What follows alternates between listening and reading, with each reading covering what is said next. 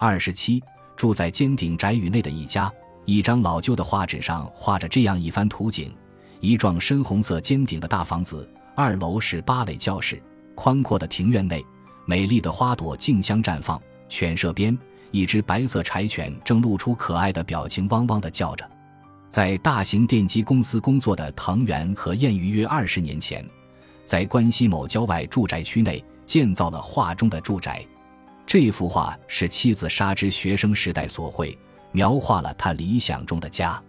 何燕为他实现了这个梦想。从六岁开始学习芭蕾的沙织，在自家的二楼开了芭蕾教室。因为喜欢孩子，沙织也很疼爱自己的学生。在演出之前，他会温柔地逐一与学生打着招呼。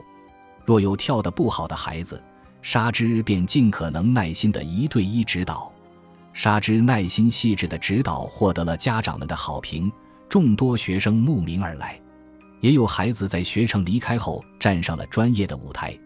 当然，沙织一家也养了一条白色的狗，这是何燕与沙织共同创造的理想生活。然而，这一切幸福的根基突然动摇了。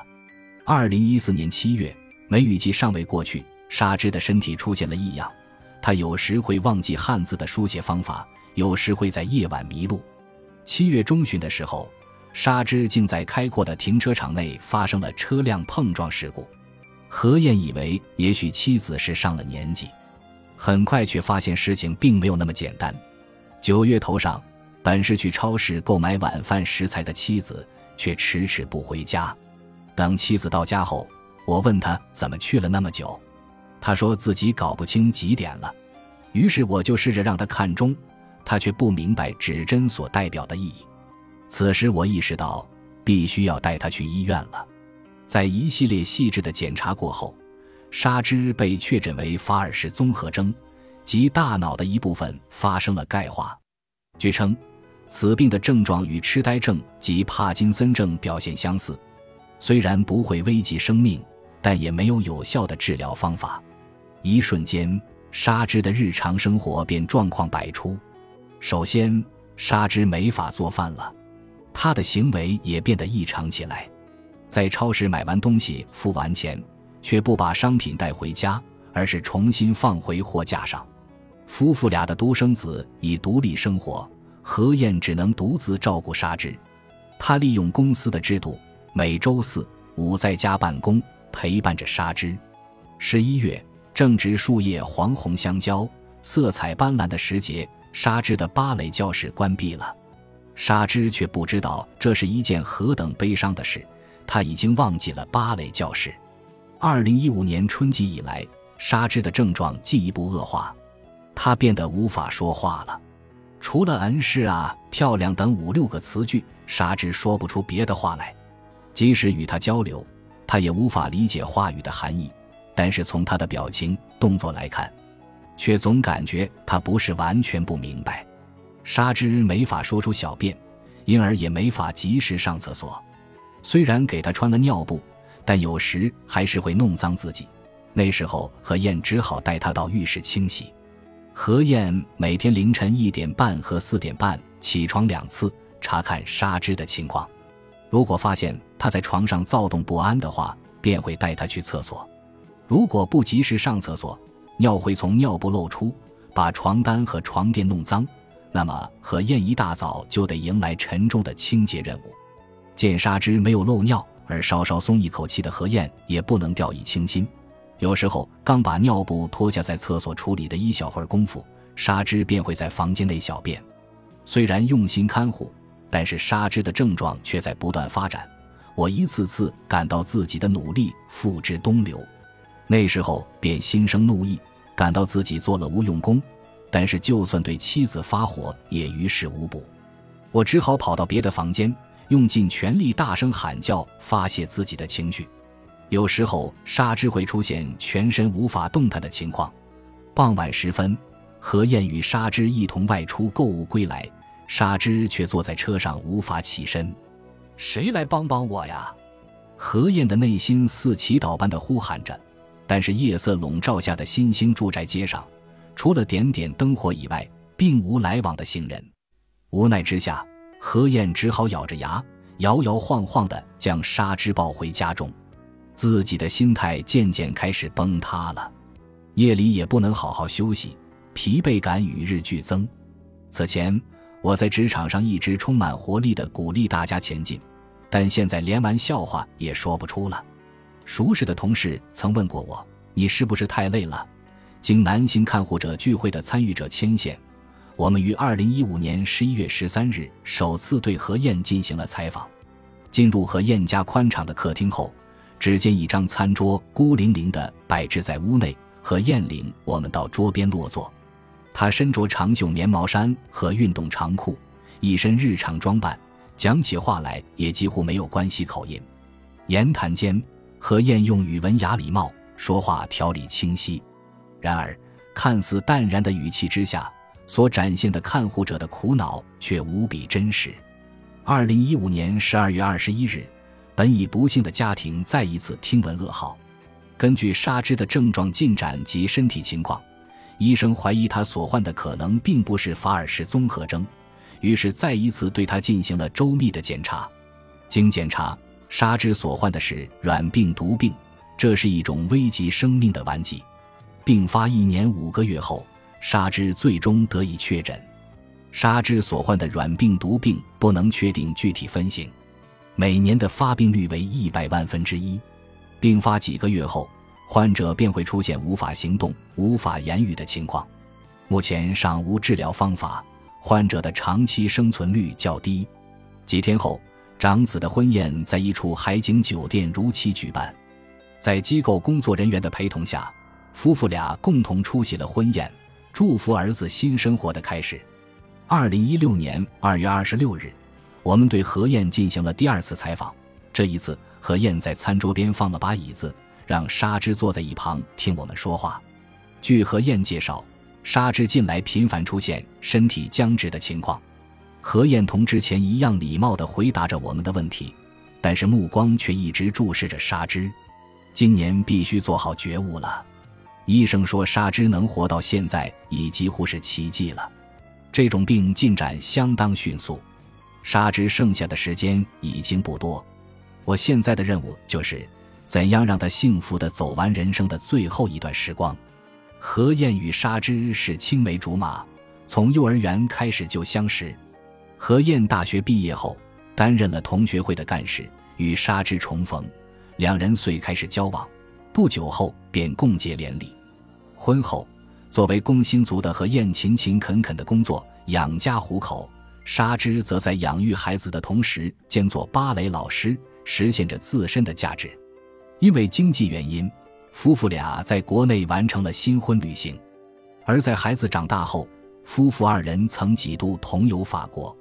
原来，沙织是《凡尔赛玫瑰》这部漫画的忠实粉丝。《凡尔赛玫瑰》在一九七零年代相当风靡。其故事背景正是法国大革命时期，夫妇俩每次到访法国，都一定要去凡尔赛宫看一看。沙织现在的身体状况已无法再去巴黎，但有时候他会与何燕一起看网上的视频消磨时光。何燕说：“只要播放凡尔赛玫瑰或是巴黎的视频，沙织的眼里便一下放出光芒，看起来非常高兴的样子。”二零一六年春天。沙织的身体几乎完全不能动了，生活的方方面面都需要看护。何燕每周一至周三去公司上班，这段时间沙织便在机构接受护理。每周三晚上至周末，他有时在家陪伴沙织，有时送他去日间护理中心。虽然也能选择将沙织一直交由机构全托护理，但是沙织剩下的时间已经不多了，我还是想尽量多陪陪他。我在公司上班的这段时间，可以稍稍从看护的生活中摆脱一会儿。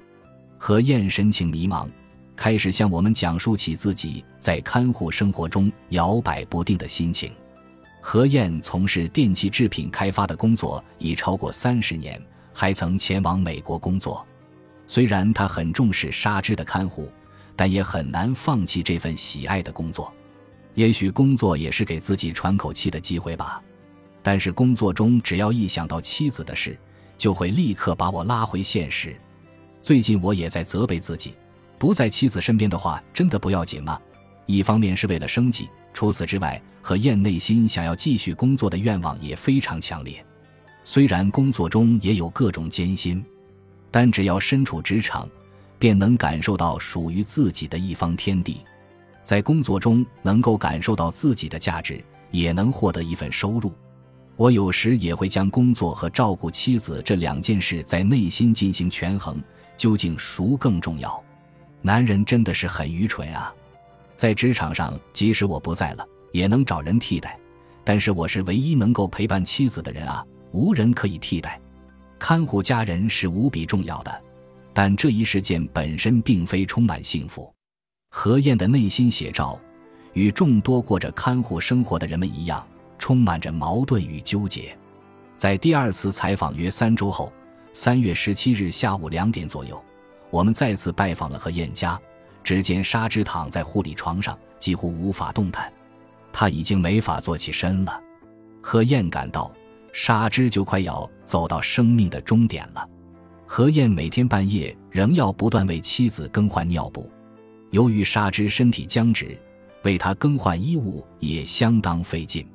沙之每天会出现两三次全身痉挛的情况，每次持续二十至三十分钟。看着妻子这般模样，何燕心痛不已。据他介绍，妻子现在发热的情况也增多了，症状愈发严重。沙之真的很可怜，所以我决定四月以后开始停止休假，好好照顾他度过最后的时光。当何燕用毛巾擦拭沙织的脸。或轻轻抚摸他的头发时，沙织都会露出安详的表情。何燕表示，静静地看着妻子，他的内心便会充满幸福。宽敞的二楼曾是芭蕾教室，现在似乎做仓库之用。曾经承载着一家人梦想的尖顶房屋，现在似乎显得太大了，寂寞充斥着每一个角落。我们已经没法像沙之曾经描绘的那幅画一样生活了。我们的梦想。我们的人生正走向终点，因此，在最后剩余不多的时间里，我想好好感受拥有妻子的幸福。为陪伴妻子走完剩余不多的时光，何燕于四月十五日停职休假，暂时离开了职场。约一周后，沙之因痉挛不止被救护车送往医院，此后的三四天，他都处于昏睡状态，住院接受治疗。何燕每天前往医院。从上午到晚上八九点，都在沙之身边陪伴着他。何燕原本会给妻子喂午餐和晚餐，但后来沙之无法再进食了，药物也只能通过静脉滴注的方式输入体内。此时的沙之虽然已无法做出任何反应，但当他听到何燕问口渴吗？要吃这个吗？的时候，仍然会发出微弱的声音回应他。我有时会感到妻子在用笑容回应我。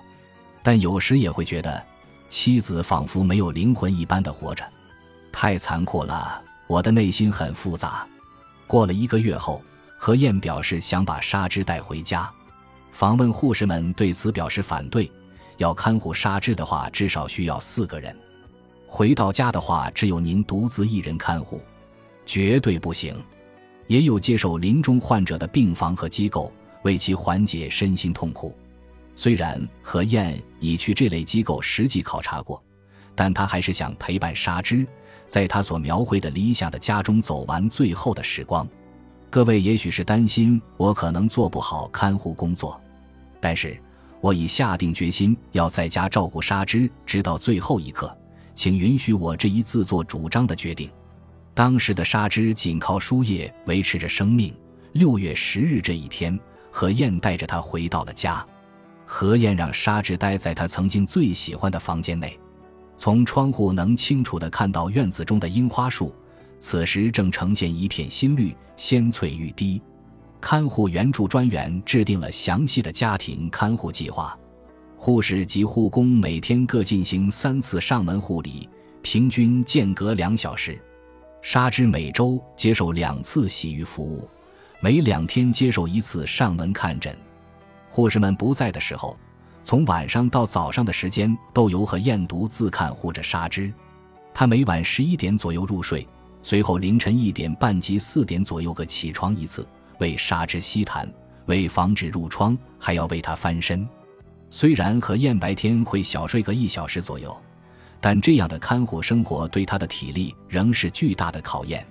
护士及护工主动与何燕聊起了天，聊的都是关于夫妇俩如何走到一起的新婚旅行、过去的愉快回忆等积极的话题。你们喜欢什么样的音乐？我们喜欢保罗·莫里埃和卡朋特乐队。我们一起听吧。令人怀念的曲调，温暖的萦绕在家中。不光是纱织，我自己也得到了护士及护工们的耐心帮助。他们关心我的心理状况，帮我排解压力，这样我才能更冷静、温柔地对待妻子。对失去家人或挚友的人进行抚慰、帮助的心理援助手段被称为哀伤关怀。这一心理干预措施最早发源于美国。现在，日本的医疗机构和市民组织也已开展相关活动。最近，家庭看护和居家医疗变得普遍。在患者临终阶段，由上门进行看护的访问护士们对家属进行哀伤关怀，这一情况也并不少见。对于何燕来说，护士们温柔的关心、帮助为她提供了巨大的心理支持。终于，那一时刻来临了。七月七日。七夕这一天下午五点左右，纱织陷入病危状态，护士及护工等相关工作人员立即赶到，随后纱织脱离危险，大家又都离开了。过了几小时后，七月八日凌晨一点半，何燕与纱织的妹妹一起在床边握着纱织的手，对她说着：“你不喜欢那么多人在场吧？你已经很努力了，很努力的走到现在了。”说完。沙织便静静的停止了呼吸，沙织的脸上仿佛浮现着淡淡的笑容。在沙织病危时，何燕曾抑制不住地痛哭，而现在他的眼泪仿佛干涸了一般，心情平静地面对着妻子。八月二十五日，在沙织的四十九天法事和骨灰安放结束约一周后，何燕在电话中向我们回忆了沙织的临终时光。我用最冷静、最温柔的方式陪伴妻子度过了最后的时光，这一切都亏了护士及看护人员的关心与帮助。何燕表示，失去妻子的悲痛铭心刻骨，无法言说。看着妻子患病后所拍的照片，自己便心痛不已。在挂断电话前，我们询问了何燕今后的生活打算，她的回答让我们颇感意外。何燕表示。他将于近期辞去公司的工作，为回报此前帮助过我们的工作人员。作为工程师，我决定帮助他们开发护理相关的机器设备。我也想向软病毒病的患者及家属传授我的经验，希望能对他们有所帮助。基于上述考虑，我向公司提出了辞职。在三月对何燕进行采访时，他曾表示：“我们的人生很快就会走到终点。”这句话充满了对未来的绝望，但是此后，他经历了异常辛劳的看护生活，与最爱的妻子离别，与看护人员相遇，这一系列事件改变了他，使得他今后的人生朝着未曾料想的方向进发。在天国的夫人会对您说什么呢？他也许会取笑我吧。我想他一定会为您加油打气。向前看，不回头。这句话一直是我和妻子的座右铭。这幢夫妇俩理想中的房子，曾有芭蕾教室，曾有孩子们的欢声笑语，如今只剩一声叹息。